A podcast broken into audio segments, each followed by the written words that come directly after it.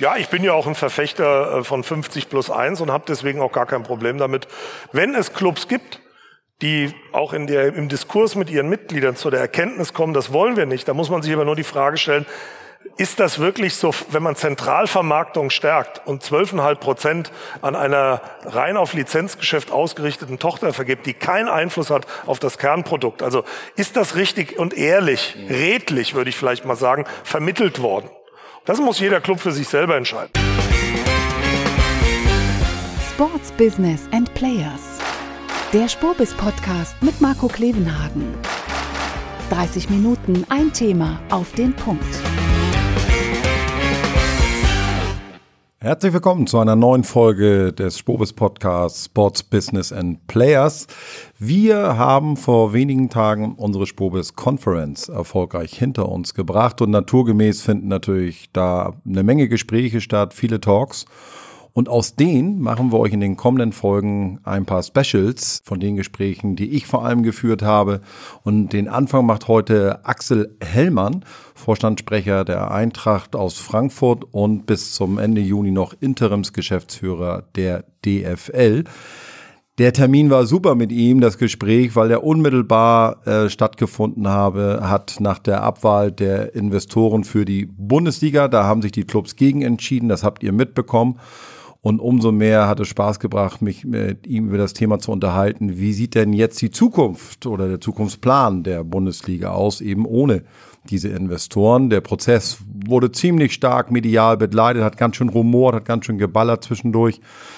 Und dementsprechend war das natürlich äh, auch ein meinungsstarkes und sehr informatives Gespräch. Versprochen, freut euch drauf. Nimm gerne Platz. Gerne. Wunder dich nicht über die Bälle, da wollte ich natürlich noch ein Wort drüber verloren haben. Nicht, dass ich vergesse. Dank natürlich an alle Teams und Partner. Und einer davon ist Derby Star. Und was ihr da seht, ist nichts weniger als der neue Spielball für die anstehende kommende Saison.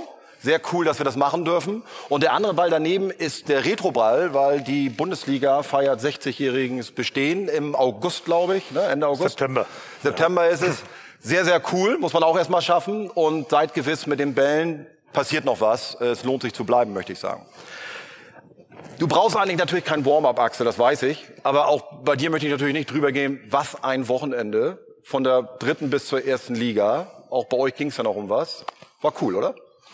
Also ich muss sagen, das war mit das begeisterte oder begeisterungsfähigste und mäßigste Wochenende, das ich, an das ich mich erinnern kann, mit diesen absoluten äh, Entscheidungen auf der Zielgerade. Und gerade in der Bundesliga hatten wir die Situation, dass es in jedem Spiel noch um was ging.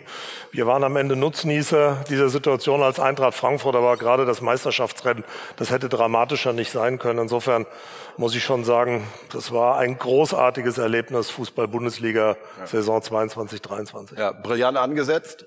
Und ähm, was ich richtig, richtig cool fand, auch bei den Vereinen, wo es um nichts mehr so wirklich ging, da hat sich wirklich gar keiner hängen lassen. Ne? Also im Gegenteil, äh, das fand ich schon sehr, sehr cool. Ist keine Selbstverständlichkeit.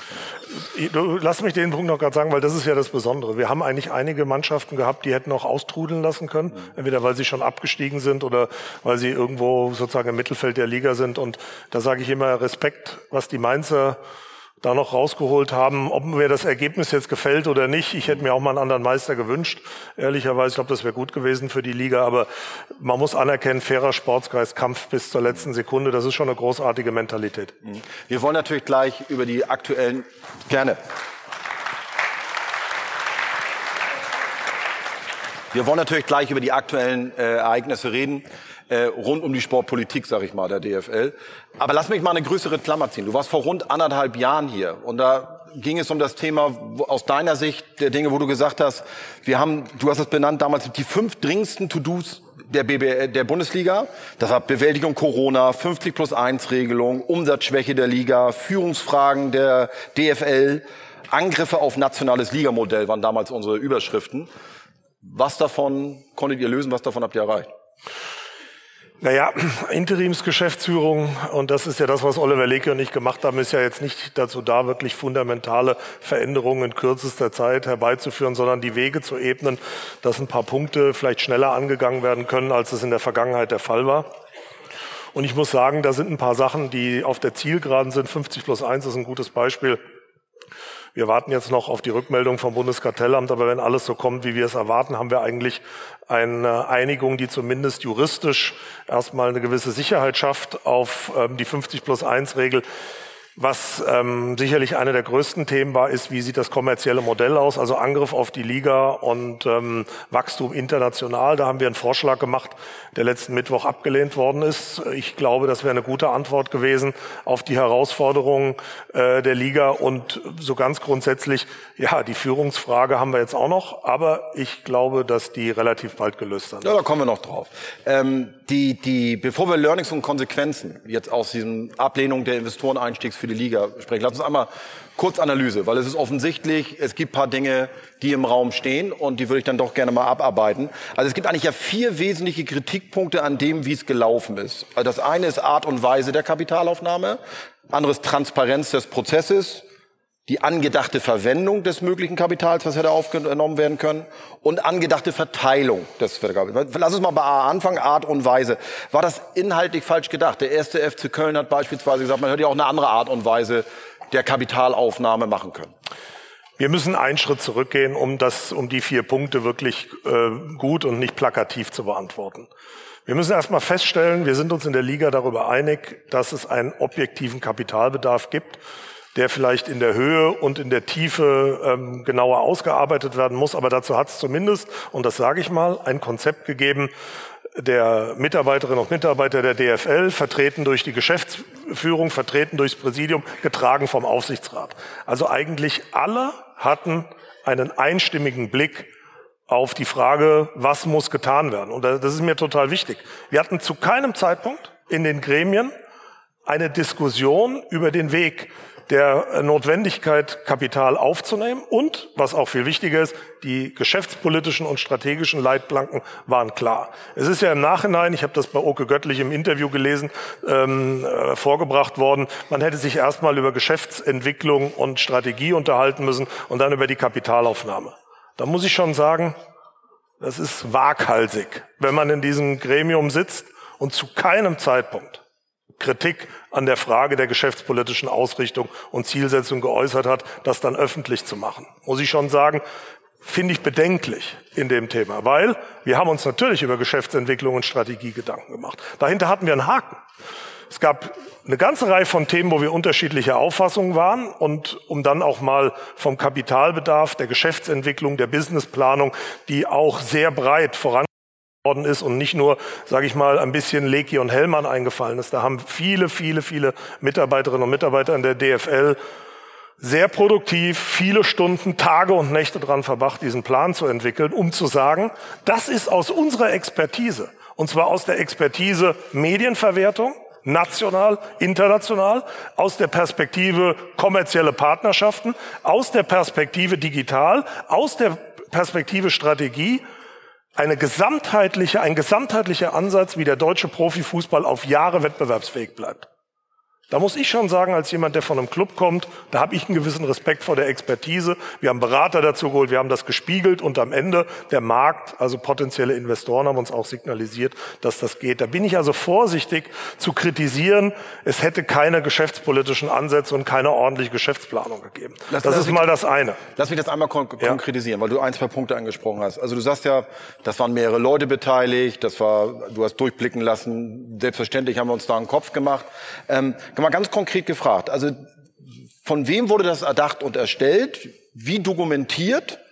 Und wie Dritten vermittelt? Weil offensichtlich gibt's da ja Dissens. Also dass man sagt, wir konnten keine Fragen stellen, wir haben nicht genau verstanden, für was das verwendet werden soll. Lass uns mal das Thema Transparenz, Fragestellen nochmal separat behandeln, nochmal kurz wirklich beim Inhalt bleiben. Das Präsidium hat die Notwendigkeit erkannt. Einstimmig wurde eine Arbeitsgruppe eingesetzt. Die wurde auch einstimmig in der Besetzung eingesetzt. Also ich hätte mir ja gewünscht, wenn es da Leute gegeben hätte, die andere Ideen gehabt hätten, zu sagen, ich arbeite damit, ist ja nicht passiert. Es hat also keiner irgendwie gesagt, ich will da rein, weil ich bringe einen anderen Ansatz rein, sondern wir hatten vier äh, Teilnehmer in dieser AG Zukunftsszenarien. Da war ich ja dabei, Oliver Lecky, Jan-Christian Dresen und Rüdiger Fritsch, damals noch zweite Liga, jetzt aufgestiegen. Kann man vielleicht die Besetzung kritisieren, die war aber einvernehmlich. Und dann haben wir natürlich inhaltlich gearbeitet. Das war das Allerwichtigste. Das begann ja schon zu Donata Hopfens Zeiten, dass wir in die Vorbereitung der Inhalte gegangen sind. Und in, im Rahmen dieser Entwicklung wurden alle möglichen Themen, die wir haben, Erlösströme für die Zukunft, wo kommen am Ende die Wachstumsthemen her, wo ist auch Kapitalbedarf notwendig, Schritt für Schritt und sehr, sehr gründlich über hunderte von Seiten eruiert. Das ist auch allen zugänglich gemacht worden, die das haben lesen wollen. Wer das Interesse hatte, in 100 Seiten einzusteigen, der hatte auch tatsächlich die Chance. Also insofern, es ist so, an dem Thema wurde inhaltlich gearbeitet mit vielen Beratern, bis wir ein Modell hatten, von dem wir alle überzeugt waren, dass das für die Zukunft der richtige Weg für den Profifußball ist. Und jetzt kommt der zweite Schritt und das ist ja eigentlich der spannende, wie ist das in die Gremien gegangen? Und natürlich haben wir diese Inhalte auch vermittelt und dargestellt was ja nicht richtig ist. Ja, und da muss ich auch sagen, da fühlen wir uns auch als Geschäftsführung angegriffen, dass in den Gremien nicht alle Informationen zur Verfügung gestellt worden sind. Ich habe das auch in dem Interview von Oke Göttlich gelesen, das ist schlichtweg falsch. Ja, ähm, Oke Göttlich hätte die Möglichkeit gehabt, bei sieben Clubrunden anwesend zu sein, wo die Themen vorgestellt worden sind. Keine einzige dieser Clubrunde hat er besucht. Muss man sich auch mal die Frage stellen, warum das so ist. Wir haben in den Gremien die Dinge zugänglich gemacht. Er hat selber auch Dinge eingesehen. Er hat in der Tat mal einen Fragenkatalog schriftlich geschickt, den wir, aber wir können auch nicht Interimsgeschäftsführung alle Fragenkataloge schriftlich beantworten. Dafür gibt es Gremiensitzungen. Da geht man mit seinen Fragen rein und die werden da beantwortet und die sind alle beantwortet worden. Ich habe diese Frage in der vorletzten Sitzung auch gestellt. Gibt es in dem Gremium noch Fragen zu den Inhalten? Und keiner hat gesagt, das ist für mich noch unklar.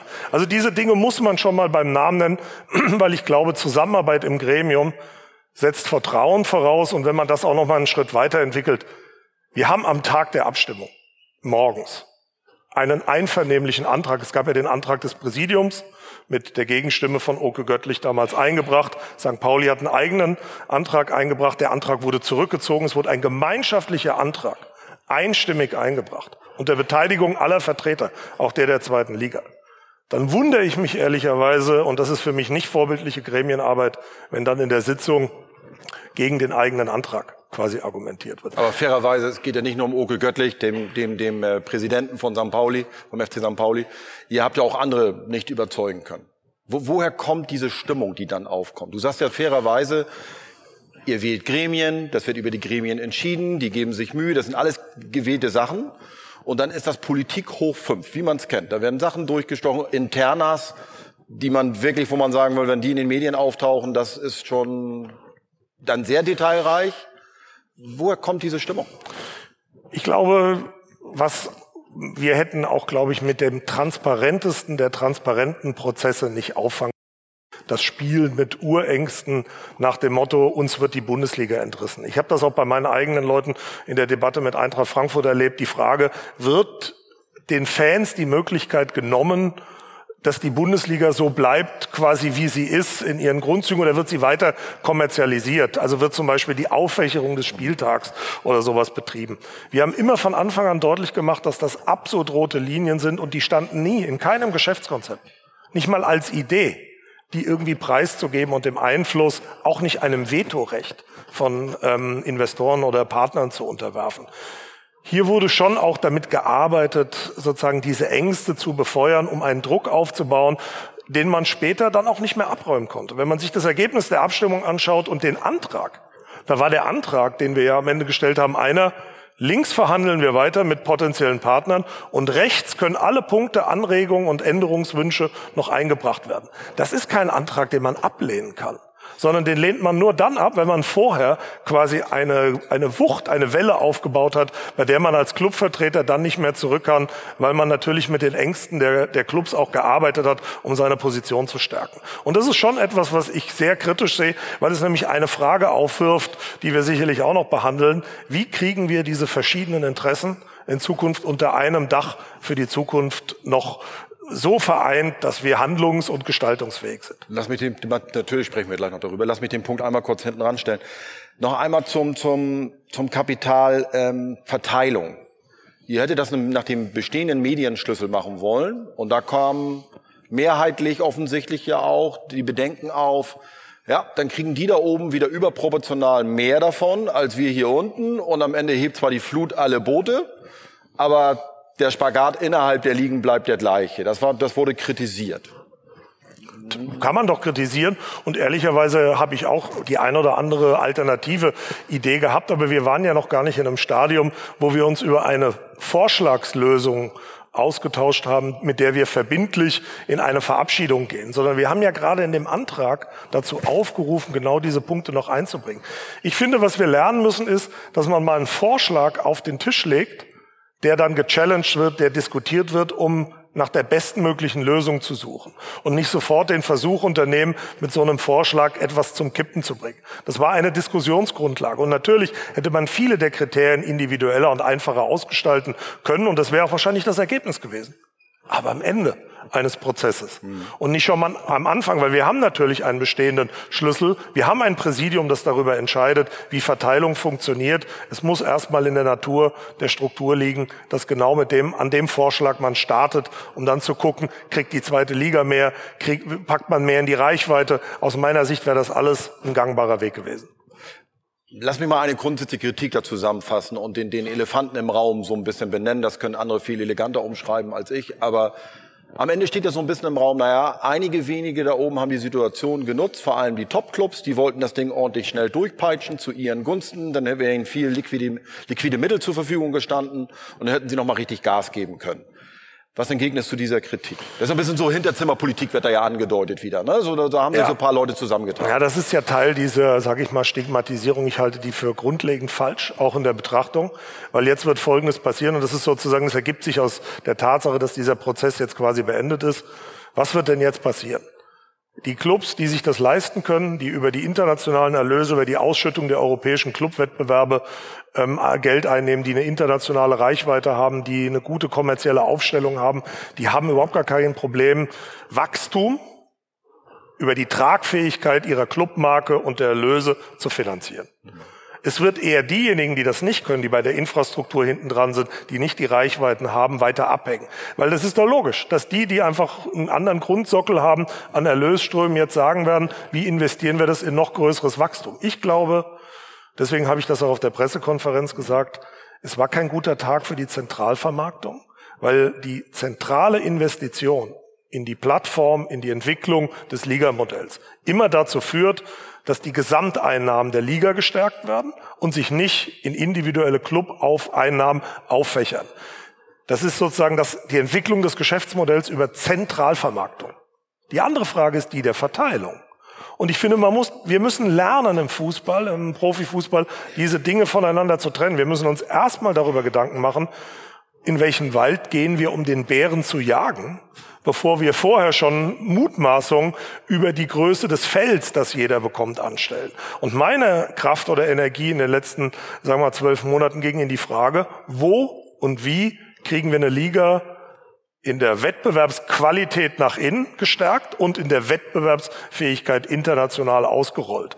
Und die Frage hinten dran, wie wir es verteilen, ist ja auch keine nur der Investorenmittel sondern wenn man das Wachstum, das wir projiziert haben für die nächsten zehn Jahre sehen, dann wären weit über 90 Prozent, also über 15 Milliarden, in den zukünftigen Verteilungs- und in der Verteilungshoheit des Präsidiums gewesen. Wir reden also nicht über ein Thema der Gegenwart, sondern eigentlich über Verteilung in der Zukunft. Und das müssen dann die gewählten Vertreter entscheiden. Deswegen, mir geht diese Debatte, ich stoppe etwas vorne, weil mein Nachbar in der Tabelle relativ mehr, also mehr mehr bekommt, lieber so früh, dass er mir nicht enteilen kann, statt sich zu überlegen, wie machen wir das Gesamtprodukt stärker, leistungsfähiger und größer, halte ich für eine, einen, einen, eine, eine Unart bei uns in der, im Profifußball, der aus meiner Sicht so nicht zukunftsfähig ist. Lass uns ein bisschen mal über die Konsequenzen sprechen. Also nach der unmittelbar nach der Pressekonferenz, die dann gegeben worden ist, als ihr dann auch gesagt habt, okay, dann beenden wir das jetzt, was glaube ich auch teilweise eine Überraschung für viele war, dass dann das auch so resolut gesagt worden ist, okay, dann ist es jetzt auch vorbei. Ich glaube, da haben nicht, war mein Gefühl, nicht alle mit gerechnet. Ähm, ihr wirktet angefasst, äh, Oliver Lecky, du, Herr Watzke, ähm, und habt paar Aussagen getroffen, die ich sehr spannend finde. Also unter anderem wurde dann eben gesagt, ähm, du hast es angedeutet, es gab am Anfang, also jeder hat sich darauf geeinigt, es gibt einen Investitionsbedarf und jetzt soll es den offensichtlich nicht mehr geben. Ähm, Und andere müssten dann erklären, wo die Stabilität für die Liga herkommt. Äh, da stellt sich für mich die Gegenfrage, gibt es denn die Gefahr, dass Instabilität überhaupt entstehen könnte? Wenn ihr andeutet, also die Stabilität ist in Gefahr und dann müssen jetzt die anderen das beantworten, dann heißt es ja mit anderen Worten, es droht Instabilität. Ganz abstrakt zunächst mal gesagt, gibt es Instabilitäten immer dort, wo Abhängigkeiten von einigen wenigen Partnern, ob Medienpartnern oder Werbepartnern bestehen. Teil oder Kern des Konzepts war ja den Aufbau einer eigenen D2C-Plattform, also Endkundenbeziehungen herzustellen für die Liga, hauptsächlich im Ausland, aber sicherlich auch perspektivisch im Inland, um am Ende eben nicht immer die Intermediäre, die Medien zwingend zu brauchen, um die geschäftspolitischen Erwartungen des deutschen Fußballs zu erfüllen. Wir brauchen also strategische Optionen. Und immer dann, wenn man die ausblendet, hängt man am Fliegenfänger, weil du darauf angewiesen bist, dass der Markt funktioniert. Was machen wir denn, wenn Medienmärkte mal nicht in unsere Richtung funktionieren oder teilweise nicht mehr funktionieren? Aus diesen Abhängigkeiten, zumindest in Teilen, gerade international rauszukommen, weil wir auch schlichtweg Märkte haben international, wo die Bundesliga gar nicht zu sehen ist. Das heißt, wir müssen uns Optionen in Märkte hineinentwickeln, dass das Ziel ist, dass die Bundesliga von jedem Menschen auf der Welt gesehen werden kann. Diese Situation ist eine abstrakte. Und konkret, und das haben wir auch äh, in den Gesprächen immer wieder gesagt, zeigt sich an der einen oder anderen Stelle im Moment, dass wir vor großen Herausforderungen stehen, was bestehende Partnerschaften anbelangt. Da, da muss man relativ klar sein. Äh, das Modell ist im Moment nicht so, dass ich sagen würde, ich kann ganz beruhigt ähm, und bedenkenlos sagen, wir machen mit einem Weiter so weiter. Das ist nicht der Fall. Dann sage ich es mal anders und, und konkret zum Stichwort Instabilität. Nach meinem Wissen droht der Liga die Gefahr, von einem großen Medienrechtepartner nicht mehr die Umsätze zu bekommen in der nächsten Saison wie geplant. Mit anderen Worten, es drohen Zahlungsausfälle oder zumindest Anpassungen. Stimmt das? Du wirst verstehen, dass ich hier zu Vertragspartnerschaften und äh, langlaufenden guten Partnerschaften, die wir haben, äh, nicht sagen werde und das auch nicht kommentieren werde. Äh, wichtig ist, wir sind immer mit all unseren Partnern in einem guten, einvernehmlichen Austausch, wie sich's gestaltet. Aber ich sage nochmal, diejenigen, die gegen den Prozess ähm, waren, haben etwas abmoderiert, ohne eine Alternative zu haben, die für Stabilität sorgen kann, falls tatsächlich mal ein ernsthaftes Szenario droht. Ein anderes ernsthaftes Szenario könnte sein, dass ich gehört habe, dass aus dem Bereich der NFT-Lizenzen, die ihr vergeben habt, und die sollen mit 70 Millionen Euro bei euch in der DFL-Bilanz stehen, dass auch hier Zahlungsausfälle drohen, weil die Partner selber in finanzielle Schieflagen geraten sind und ihr Gefahr lauft, äh, dieses Geld nie zu erhalten. Da kommt ein bisschen viel zusammen. Und meint das dann Oliver Lecky, wenn er sagt, vielleicht haben das einige nicht ganz bis zum Ende gedacht, warum wir jetzt unbedingt Geld brauchen? Ich würde dem Kollegen Lecky sowieso nie widersprechen und in der Frage schon gar nicht. Ähm, wie gesagt, ich beschäftige mich mit der Frage, wo kommen Erlösströme her, wie wird Stabilität geschaffen, wie wird die Liga abgesichert und dazu gehört eben auch, wie man so schön sagt, die Downside mit zu berücksichtigen. NFT ist im Moment eher ein Bärenmarkt als ein Bullenmarkt das ist klar, dass da jeder, der in dem Bereich unterwegs war und die Rechte für einen guten Preis eingekauft hat, vor der Herausforderung steht, sie entsprechend im Markt zu refinanzieren. Aber du wirst von du mir hier, das auch nicht zum ersten Mal, ne? Du wirst von mir hier äh, keinerlei Details zu irgendwelchen Vorgängen haben. Okay, dann gucken wir in die Zukunft. Medienrechte-Ausschreibung. Nächstes Jahr geht die am Markt. Ab, die gilt dann ab der Saison 25, 26. Das muss man ich habe das in meiner Begrüßung gesagt trifft in einem Moment auf einen Markt, der extrem schwierig ist im Medienrechtebereich, ähm, weil die Medien selber mit ihren Geschäftsmodellen kämpfen. Ähm, wir kommen von gerundeten nationalen Einnahmen von 1,1 Milliarden im Schnitt. Ähm, wie groß siehst du die Gefahr, dass dieses Umsatzniveau dann nicht mehr zu halten ist? Das wäre mir ja eine weitere drohende Downside. Also ich hoffe, dass wir genug Vorarbeiten gemacht haben jetzt in der Paketierung und äh, da muss man auch den Kolleginnen und Kollegen der DFL, aber auch den Clubvertretern dankbar sein, also vor allen Dingen auch hier der großen leistungsstarken Clubs, dass wir Modelle entwickelt haben, die wieder so viel Substanz und Fleisch auf den Knochen bringt, dass wir sicherlich ein gutes, attraktives Paket äh, und mit mehr Leistung der Clubs in die Verhandlungen reinbringen. Aber die Situation wäre natürlich komfortabler gewesen, wenn man gewusst hätte, dass man auch perspektivisch im nächsten Zyklus massiv in das Produkt, in die Umsetzung des Produkts. Und da meine ich jetzt gar nicht sportlich, weil es wird ja immer auch so kolportiert, dass der Markt geflutet wird und das Geld an Spieler und Spielerberater gegangen wäre. Das ist alles Quatsch. Der wesentliche Punkt wäre in die Produktentwicklung sowohl zentralseitig DFL als auch ähm, natürlich in das mhm. Medienprodukt auf Clubseite gegangen. Das hätte natürlich auch die nationale Ausschreibung bevor befeuert. Trotz all dem bin ich sicher, dass wir so viel Fleisch auf den Knochen bringen, dass wir zu guten Ergebnissen kommen werden. Ähm, mit der Zentralvermarktung, das hast du schon angedeutet. Und wir haben auch schon den Punkt angedeutet, deutlich wie nie wird doch eigentlich klar, dass dieses Spannungsfeld zwischen Top-Clubs und Clubs, die vielleicht eher berechtigterweise auch aus ihrer Sicht national-regionale Ziele haben und nicht unbedingt, wir müssen morgen in der Champions League mehr angreifen können, dass sie das mit einem Ligaverband von 36 Clubs kaum noch gehandelt bekommt. Das ist doch auch bei diesem Prozess nochmal sehr, sehr deutlich geworden. Zieht ihr daraus Konsequenzen? Ich glaube, wir müssen uns erstmal in den Gremien beraten, ähm, wie wir damit umgehen. Ich habe im Moment noch kein Gefühl, wie da vertrauensvolle Zusammenarbeit ähm, aussehen wird in Zukunft, weil ich ja schon gesagt habe, wenn du mit einem gemeinsamen Antrag reingehst und dann merkst, eigentlich diejenigen, die dem gerade zugestimmt haben, äh, gehen sozusagen da einen eigenen Weg. Dann stellt sich für mich schon die Frage, wie in Zukunft auch Interessen oder die nächste Verteilung harmonisch funktionieren soll. Aber das sind Fragen. Ich habe noch keine Antwort. Ich habe auch für mich noch nicht äh, geschlussfolgert, wie ich damit äh, umgehen wird, werde. Das hat jeder, muss jeder für sich bewerten. Ich will noch mal was sagen zum Thema angefasst oder beleidigte Leberwurst so nach der Entscheidung vielleicht hat das so gewirkt. Ich war nicht beleidigt. Ich war tatsächlich enttäuscht über das äh, Verhalten von einigen Leuten, mit denen man in den Gremien sitzt, gemeinsam.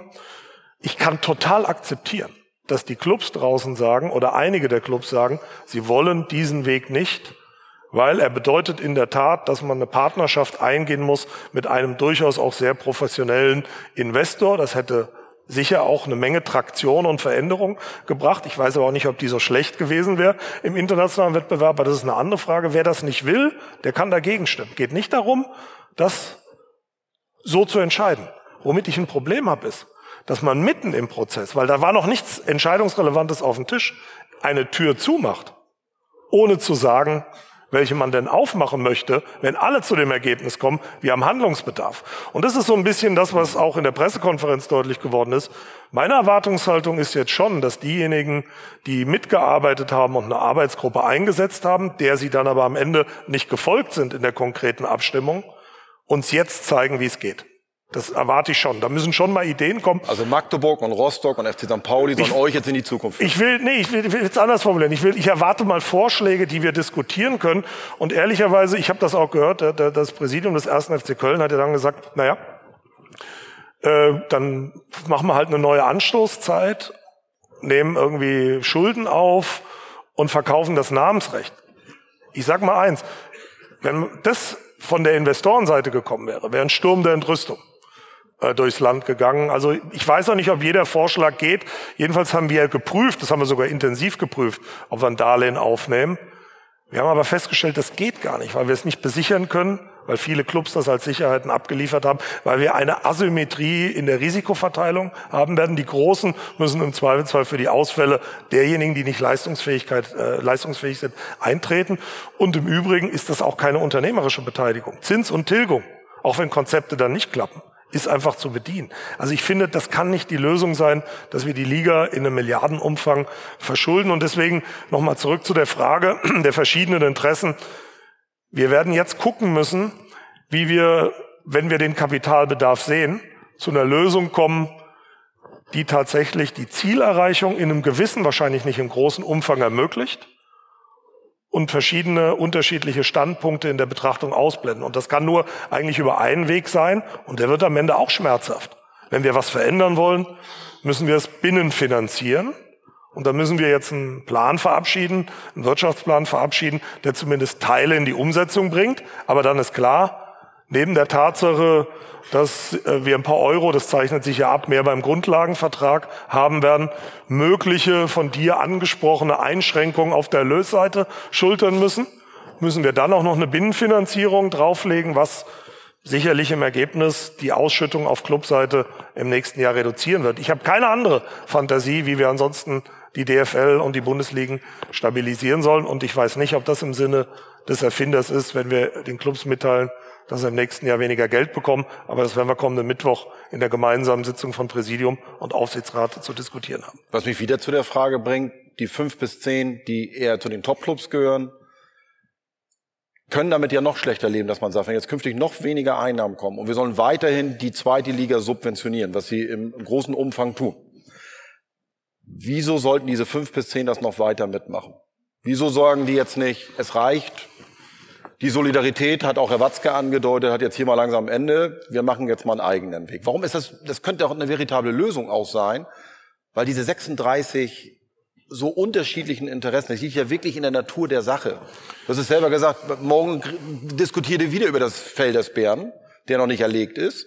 Und redet erstmal darüber, wer müsste wem was geben. Das geht nie unter einem Hut. Und nochmal, wir sind nicht mal im Wald, wo der Bär ist. Sondern ich wenigstens schon den sehen würde, würde ich ja sagen, man kann diese Debatte beginnen, aber vielleicht wird aus dem Bärchen am Ende ein Wildhuhn oder sowas. Und da muss man schon auch ein bisschen aufpassen, dass man, dass man da wachsam ist. Ich, ich habe darauf keine Antwort. Und ich will auch keine Spekulation über die Frage, geht das jetzt irgendwie auseinander oder nicht, eröffnen. Ich weiß nur eins, wir müssen in den Gremien diese Interessenunterschiede diskutieren, weil wenn wir nichts tun, wird es am Ende dazu führen, dass die Schere in der Liga auseinandergeht. Der Trugschluss ist, den ich immer wieder höre, und das ist auch gezielt natürlich gearbeitet worden, auch mit bestimmten Medien, dass sich das so festsetzt, dass man sagt, na ja, dieser Prozess dient den Großen. Da muss ich sagen, ich glaube, es ist andersrum. Dieser Prozess, der dient den Kleinen. Man muss nur richtig bei der Verteilung die Interessen ausgleichen, die da eine Rolle spielen. Und kann zum Beispiel sagen, bestimmte internationale Wachstumsthemen gehen eher Richtung der Top Ten, wohingegen die nationalen, auch um die Wettbewerbsqualität der Liga zu stärken und Infrastrukturinvestitionen gehen eher in Richtung der zweiten Liga oder der kleineren Vereine. Aber zu der Debatte sind wir gar nicht gekommen.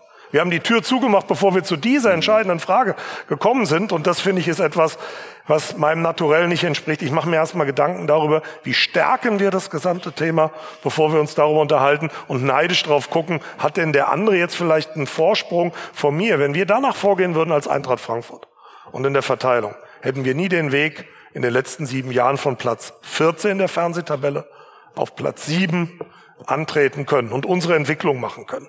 Dieser Verteilerschlüssel, der Freiburg, Union und uns durchgelassen hat in den letzten Jahren, der spricht für eine Ausgeglichenheit der Liga. Sonst wären diese Ergebnisse gar nicht möglich gewesen. Der hat die Schere nicht auseinandergehen lassen. Wir haben eine unglaublich große Spannung, nicht nur in diesem Jahr, mit einer Ausnahme. Das ist der Meisterschaftskampf in den letzten elf Jahren. Aber es soll doch keiner glauben, dass über die Verteilung der Fernsehgelder dieser Meisterschaftskampf spannender gestaltet werden kann. Dafür ist die Umsatzstärke des FC Bayern einfach zu groß und sie wird perspektivisch jetzt noch viel größer. Und wenn das die Logik ist, und das möchte ich abschließend noch sagen, dass wir uns eher zurückhalten und sagen, na ja, wir wollen kein Geld in die Liga holen, weil das zementiert ja die Ungleichheiten dann wäre ja die Quintessenz daraus, dass wir beim nächsten Mal am, am besten weniger bei den Medien, bei der Medienvergabe erlösen. Wir müssen diese beiden Dinge voneinander trennen. Optimale Erlösausbeute aus den Modellen und der Entwicklung der Bundesligen, der DFL und dann separat uns überlegen, was dient strategisch, um das Feld in gewissen Bereichen enger zusammenzuschieben und vielleicht bei bestimmten Erlösquellen den Zugang der Topclubs auch zu stärken. Ich glaube, dass das auch sehr solidarisch gedacht ist, weil ansonsten kommen die Gutachten, in denen man sagen wird, naja, die zweite Liga ist ja nur das wert und das wert und eigentlich sind Bayern und Dortmund, da habe ich auch eine gewisse Sorge. Wenn die mal richtig auftrampeln und sagen, äh, 60 Prozent oder 70 Prozent des Profifußballs sind wir, ja, dann haben wir auch als Eintracht Frankfurt eine harte Debatte. Und vielleicht den aller, allerletzten Satz, da kannst du auch noch eine Frage stellen. ähm, ich habe so viele im Kopf, ja. Axel. Guckt euch mal an. Ja. Wir haben es geschafft, Bayern und Dortmund hinter diesen Prozess zu bringen. Ich glaube, die Menschen wissen gar nicht draußen, die ein bisschen auf die Bundesliga gucken, was das für eine Leistung ist, wenn man sich das mit Spanien und so mal anschaut, wo Barcelona und Madrid ausgeschert sind. Ich habe das immer wieder gesagt, der, der, der Beitrag von Bayern und Dortmund, ihre äh, Strahlkraft, ihre Markenstärke, ihre Reichweite für die Stärkung der Zentralvermarktung auf einer gemeinsamen Bundesliga-Plattform ins Rennen zu schicken, ist so groß. Da kann ich nur sagen, das hätte ich sofort genommen. Weil alles, was jetzt passiert, nicht weil Aki es angedeutet hat, sondern die, ich weiß, dass man bei Bayern diese Rechnung natürlich auch im Kopf hat, wird dazu führen, dass sie sagen, okay, das ist nicht gewollt, dann werden wir uns jetzt überlegen, wie wir unsere Stärke in Wert setzen, weil die sind in einem anderen Kosmos auch unterwegs, die müssen halt in Champions League Kategorien denken. Und ich kann es verstehen. Und ich hoffe, dass wir diese Chance nicht final vertan haben, alle unter einem Dach zusammenzuhalten. Wieder an dem letzten Punkt, also ich habe aufmerksam zugehört, du mich eben noch nicht, weil ich nicht glaube, wie das unter einem Hut gehen kann. Weil ihr kriegt es offensichtlich nicht hin, die Mehrheit der 36 davon zu überzeugen, wenn es denen da oben besser geht, geht es euch da unten auch besser. Das ist nicht schlecht für euch. Offensichtlich glauben die euch das nicht. Und die da etwas weiter unten sind, bei allem Respekt im Übrigen, weil da gibt es natürlich fantastische Vereine, die mit kleinen Mitteln Großes erreichen. Die haben offensichtlich das Problem, dass sie sagen, wir sind ein nationales, regionales Produkt. Hier ist jede zweite Wochenende Kirmes. Und die reden da irgendwie über Madrid, Mailand und hast du nicht erlebt. Das ist nicht unsere Welt. Und ihr kriegt das offensichtlich nicht moderiert. Christian Seifert hat das ja in einem Bild gesagt, es wird in alle Richtungen gezogen. Am Ende mhm. bewegt sich gar nichts. Ich glaube, das ist ein gutes Bild, das er gewählt hat. Und äh, das war ja auch immer seine Sicht, auch schon in den äh, letzten vier, fünf, sechs Jahren, auch vor seinem Ausscheiden, weil er es natürlich am eigenen Leib auch erlebt hat. Jetzt so nach einem halben Jahr äh, Interimsgeschäftsführung würde ich dem Bild nicht widersprechen. Aber wie gesagt, ich finde, man darf dem jetzt auch nicht aggressiv das Wort reden, sondern man muss sich erstmal intern. Ich glaube an Gremien. Mag vielleicht der ein oder andere gerne anders sehen. Und äh, wir haben ja auch jetzt alles erlebt. Dinge, die dann in die Sportschau durchgestochen worden sind mit Ross und Reiter und Namen und sogar mit Dokumenten. Für mich ist da eine Schwelle überschritten, wo ich sagen würde, das ist extrem äh, gefährlich für die vertrauensvolle Zusammenarbeit. Ich persönlich würde mir da einen anderen Weg wünschen. Ich mag gerne in Gremien arbeiten. Das vielleicht auch nochmal zur Transparenz. Wir haben immer gesagt, die Informationen gehen zuerst in die Gremien und dann an die Öffentlichkeit. Aber da haben bestimmte Leute schon dafür gesorgt, dass die Öffentlichkeit Informationen hatte, die wir überhaupt noch gar nicht vermitteln konnten. Wahrscheinlich muss man vielleicht lebensnah davon ausgehen, dass man das auch anders macht. Aber ich wehre mich dagegen, weil ich glaube, dass wenn man in den Gremien keine Stärke hinbekommt, kann man eine gesamte Liga nicht führen. Und deswegen gehe ich auch nicht von meinem Weg ab, zu sagen, alles wird erstmal in den Gremien diskutiert. Und auch diese Frage der Interessengegensätze müssen wir in den Gremien diskutieren, bevor wir sie in der Öffentlichkeit breittreten. Und im Übrigen, das ist auch klar, wir waren in einem Ausschreibungsprozess oder wären in einen eingetreten mit der Champions League Garde der Private Equity Unternehmen. Also wir reden hier nicht über Kreti und Pleti, sondern Vollprofis.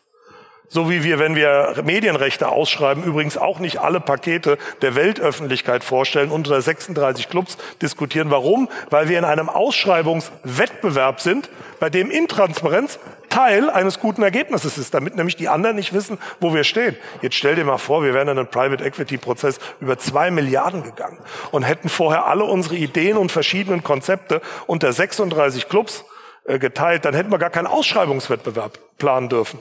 Und noch klarer wird's, wenn schon aus den Gremien Dinge auftauchen im Wortlaut und im Dokument veröffentlicht auf sportschau.de, dann hättest du davon ausgehen können, dass alles, was wir dort äh, reingegeben hätten, von den Gegnern durchgeleakt worden wäre.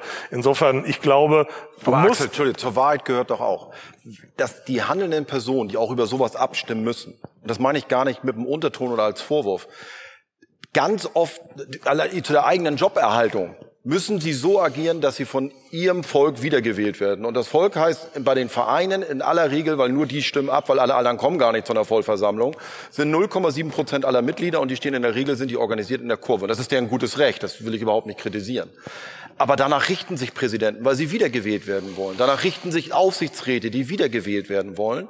Und die Manager, die operativ von mir aus eingestellt sind, sagen, naja, ich bin drei bis fünf Jahre hier. Und in dem Horizont wird doch am Ende des Tages dann auch gehandelt. Ist das, das doch nicht unfair, das festzuhalten?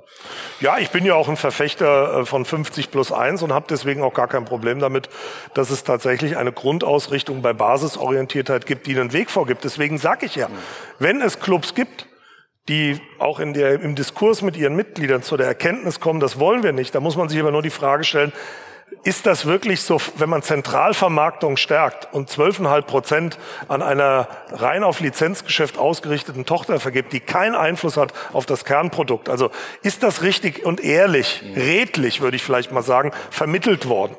Oder ist das so aufgebaut worden, dass man schon dieses Votum genommen hat, um am Ende auch innenpolitisch daraus Nektar zu ziehen? Das muss jeder Club für sich selber entscheiden. Eintracht Frankfurt hat auch eine 50 plus 1 Struktur und jeder weiß, unsere Fans sind meinungsstark, sind tief in den Themen drin und mit denen hatte ich auch Debatten dazu. Aber es war eine sachliche Debatte, die verstanden haben, es geht hier nicht ans Eingemachte der fanpolitischen Themen und der Fanrechte und deswegen waren die auch nicht auf den Barrikaden. Die haben sich jetzt nicht wohlgefühlt und haben auch nicht Hurra geschrien, aber die haben verstanden, dass es da rote Linien gibt. Und da ich da eine gewisse Kredibilität habe, dass die wissen, wenn das so ist, dann ist das so. Und dann erzähle ich denen auch keine Ammenmärchen und keine Geschichten. War klar, die roten Linien werden verteidigt bis, zu, bis aufs Blut. Und das hätten wir auch gemacht. Dass das vielleicht nicht jeder in seinem Club, weil er die Position, die Stärke, die Erfahrung, die Kredibilität nicht hat, nicht hinbekommen hat, muss man zur Kenntnis nehmen. Das ist aber kein Problem, mit dem ich eins habe, mhm. weil das muss ich jedem Club zugestehen, dass genau die Willensbildung so funktioniert. Aber nicht im Miteinander in den Gremien und darüber kam meine Enttäuschung. Der Punkt ist verstanden. War das mit ein Auslöser? Lass uns noch, wir haben noch knapp neun Minuten. Lass uns noch ein bisschen über dich persönlich reden. Ähm, es wurde sehr stark an dich herangetragen, dass du aus der Interimsgeschäftsführung ähm, eine richtige Geschäftsführung machst und einsteigst und der neue Geschäftsführer wirst, mit einem Team vielleicht auch von mehreren Geschäftsführern. Du hast das nach hin und her überlegen abgelehnt und bleibst bei der Eintracht. Was, was waren die Gründe dafür? Unser Club ist auch in der Veränderung. Der Präsident Peter Fischer wird aufhören. Mit ihm wird auch das Präsidium sich in Teilen sicherlich verändern. Der Aufsichtsrat wird sich perspektivisch verändern. Wir kriegen im Club, das ist normal, nach 22 Jahren strukturelle Veränderungen. Ich glaube, wenn man als Vorstandssprecher in so einer Situation gegangen wäre, das wäre schwierig geworden. Und das war sicherlich einer der Kernbeweggründe, bei Eintracht Frankfurt zu, zu, bleiben, zumal ich auch wahnsinnig viel noch im Kopf habe, was man mit dem Club anfangen kann. Ich glaube, wir sind noch gar nicht am Ende dessen, was man leisten kann, nämlich sozusagen diesen Weg sozusagen aus dem hinteren Mittelfeld zumindest unter die Top 7, 8 der Bundesliga angetreten zu haben. Und da habe ich auch richtig Lust zu. Auf der anderen Seite habe ich das Modell gesehen und äh, habe mich auch, sage ich mal, in die DFL und die Mitarbeiterinnen und Mitarbeiter ein bisschen verliebt, so nach dem Motto, mit denen kann man was bewegen. Da gibt's eine enorme Hingabe für das, was da passiert. Ich sehe die DFL auch nochmal nach meinem Innenansicht mit anderen Augen, wo immer ja gern gesagt wird, ja, ja, das ist so eine Einheit, die da so ein bisschen wie so Verbandsarbeit macht. Nee, das ist schon auch ein starker unternehmerischer Einschlag, der aber weiter unternehmerisch hätte ausgebaut werden müssen. Und darauf hätte ich Lust gehabt. In der Abwägung der Interessen musste ich eine Entscheidung treffen und habe deswegen Aki Watz gesagt, dass ich als einer der Kandidaten nicht mehr in Betracht komme und ich mir, mir sicher bin, dass das Thema jetzt sich in eine gute Richtung entwickeln wird. Ihr braucht ab 1.7. dann auch eine neue Geschäftsführung? Ja. Wer wird's? Habe ich gerade vergessen. Nein, äh, bin ich der falsche Ansprechpartner. Aufsichtsrat ist Ansprechpartner. Ich bin operatives Geschäft. Der Aufsichtsrat, das liegt beim Aufsichtsrat. Die suchen es gibt es geistern Namen, die müssen wir jetzt nicht alle aufzählen. Genau, da wäre ich auch dankbar, wenn ich genau, niemanden kommentiere. Die kann man, die kann man nachlesen. Ähm, ähm, es wäre nicht unwahrscheinlich, wenn es einer von denen wird. Würde uns beide nicht überraschen. Ich weiß nicht, welche Namen du gelesen hast, aber einer von den vielen Namen, die irgendwann mal geschrieben worden sind, der wird's werden. Okay, und für dich ähm, nochmal zur Eintracht gesprungen. Du hast so viel Gestaltungsfreiheit wie nie zuvor, würde man meinen. Das ist gerade angedeutet, bei euch verändert sich was. Äh, da ging natürlich auch durch die Medien, dass du ein bisschen Beef hattest mit deinem Aussichtsratsvorsitzenden. Ihr habt euch natürlich total gut geeinigt. Und ähm, ähm, Präsident Fischer nach vielen, vielen Jahren hört auf. Das heißt ja auch mit anderen Worten, wie gesagt, du hast sehr viel Gestaltungsfreiheit. Wie willst du die nutzen? Was gehst du denn jetzt an? Weil du hast gesagt, Kapitalbedarf haben alle, so dann ja auch Eintracht. Was sind deine Alternativen? Wie willst du es denn jetzt gestalten? Also aus der Clubperspektive gibt's für mich drei Dinge, die übrigens völlig auch aligned sind, wie man so schön sagt, mit denen der DFL. Einer der wichtigsten Punkte ist, ich finde, dass die mittelständischen Clubs auch europäisch, also ich sage jetzt mal so ein Club wie Betis Sevilla, weil wir die vor einem Jahr gespielt haben, kann ich die ganz gut einschätzen, mhm. nicht gut repräsentiert sind im europäischen Clubsystem. ECA ist sehr stark orientiert auf die Top-Clubs. Wir haben da Gespräche geführt. Wir müssen stärker den Clubfußball breiter aufstellen, mittelständischer geprägt, weil es gibt viele Clubs, die gerne auch teilhaben wollen. Und das heißt, es ist eine regulatorische Frage, die beginnt bei der UEFA mit äh, absoluten Kapitalbegrenzungsmaßnahmen, damit wir auch nicht weiter diesen Kostenwahnsinn erleben. Da gibt es wahnsinnig viele Themen, die man in der europäischen Regulatorik als mittelständischer Club einbringen muss. Das wird ein Thema sein. Das Zweite ist, ich glaube, dass wir bei unseren Themen, Zukunftsthemen, Digitalisierung, Nachhaltigkeit noch wahnsinnig Meter machen können. Da nehme ich mir ein paar Sachen vor. Und äh, ein dritter und sicherlich zentraler Punkt ist die tiefere Verankerung von Eintracht Frankfurt auch nochmal im nationalen Fußball. Wir sind eine sehr, sehr starke regionale Marke. Wir sind national super gewachsen, aber da gibt's noch Meter, die wir machen können. Und äh, die Themen, da habe ich total Lust zu, einfach nochmal die nächsten vier, fünf Jahre äh, richtig für Auftrieb zu sorgen. Mit Herrn Krösche. Ich habe gehört, die Bayern sind an ihm dran. Die Bayern sind ja immer an jedem dran, aber ja, kann, ich, kann ich auch nicht beurteilen. Das kannst du nicht beurteilen. Nee, kann ich nicht beurteilen. Ähm, die werden es dir bestimmt sagen. Äh, die, die, ähm, worauf ich noch nach, DFB-Pokal, Mensch. Da wollte ich, das Ja, wollte ich natürlich nicht endlich wegwischen. fragst du mal danach. Die, Fra- die wichtigen Ja. Dinge des Lebens. Also, wie gesagt, wie, wie, wie haben wir denn heute? Mittwoch. Ihr spielt am Wochenende DFB-Pokal. Erstmal ist das. Glückwunsch. Ihr seid euch international qualifiziert und jetzt nochmal, könnt ihr noch einen Titel abräumen? Chancen? Haben wir ja immer. Ja, 50-50 wie immer, aber wir sind, gehen natürlich schon rein als, ich will nicht sagen der Underdog, wir spielen natürlich gegen eine Mannschaft, die extrem stark ist, auch mittlerweile sehr pokalerfahren. Das haben wir immer so in der Vergangenheit allen vorausgehabt, dass wir wussten, auf den Punkt genau äh, können wir zustechen sozusagen in so einem Finale. Das äh, hat Leipzig auch drauf. Also was ich jedenfalls weiß, ist, dass wir die Boden- und Lufthoheit haben werden in Berlin, was die Fans anbelangt. Ja, das wird ein tolles Reißt Wochenende. nicht wieder alles ab. Ihr müsst doch mal in der Stadt fahren und die stehen lassen. Wir haben Barcelona auch stehen lassen. In Barcelona ist überhaupt nichts abgerissen worden. Gut. Wollen wir hoffen. Im Ernst, euch folgt den Gegnern natürlich genauso und vor allem viel Spaß. Und wir freuen uns auf ein schönes Pokalfinale. Und umso mehr, dass du jetzt genau zwischen diesen Zeiten dir die Zeit genommen hast für uns, weiß ich sehr zu schätzen. Ganz herzlichen Dank, Axel Hellmann. Sehr gerne. Dankeschön. Dankeschön. Ja, ich hoffe, ich habe da am Anfang nicht zu viel versprochen. Ich hatte da das Gefühl, dass wir ein wirklich sehr gutes Gespräch miteinander gehabt haben, mit einem sehr informativen, eloquenten Gesprächspartner, meinungsstark, Axel Hellmann, der aufgezeigt hat, dass ihm vor allem die Art und Weise der Zusammenarbeit in den Gremien sehr gestört hat. Ich glaube gar nicht mal so sehr das Ergebnis, da hätte er sicherlich was anderes gerne persönlich gehabt, aber ich glaube, es ging ihm vor allem um die Art und Weise. Ähm, er hat nochmal begründet, warum seines Erachtens Kapitalbedarf für die Clubs und Liga besteht. Nicht nur für Investitionen in die Zukunft, zum Beispiel der Auslandsvermarktung, sondern, da konnte ich ihn, glaube ich, ein bisschen kitzeln, auch für Sonderfälle. Zum Beispiel eben, dass es äh, die Liga Gefahr laufen könnte, dass Zahlungen in der Zukunft ausbleiben. Er konnte das nicht weiter kommentieren, verständlicherweise. Aber ich nehme mal mit, er hat dem jetzt auch nicht vehement widersprochen.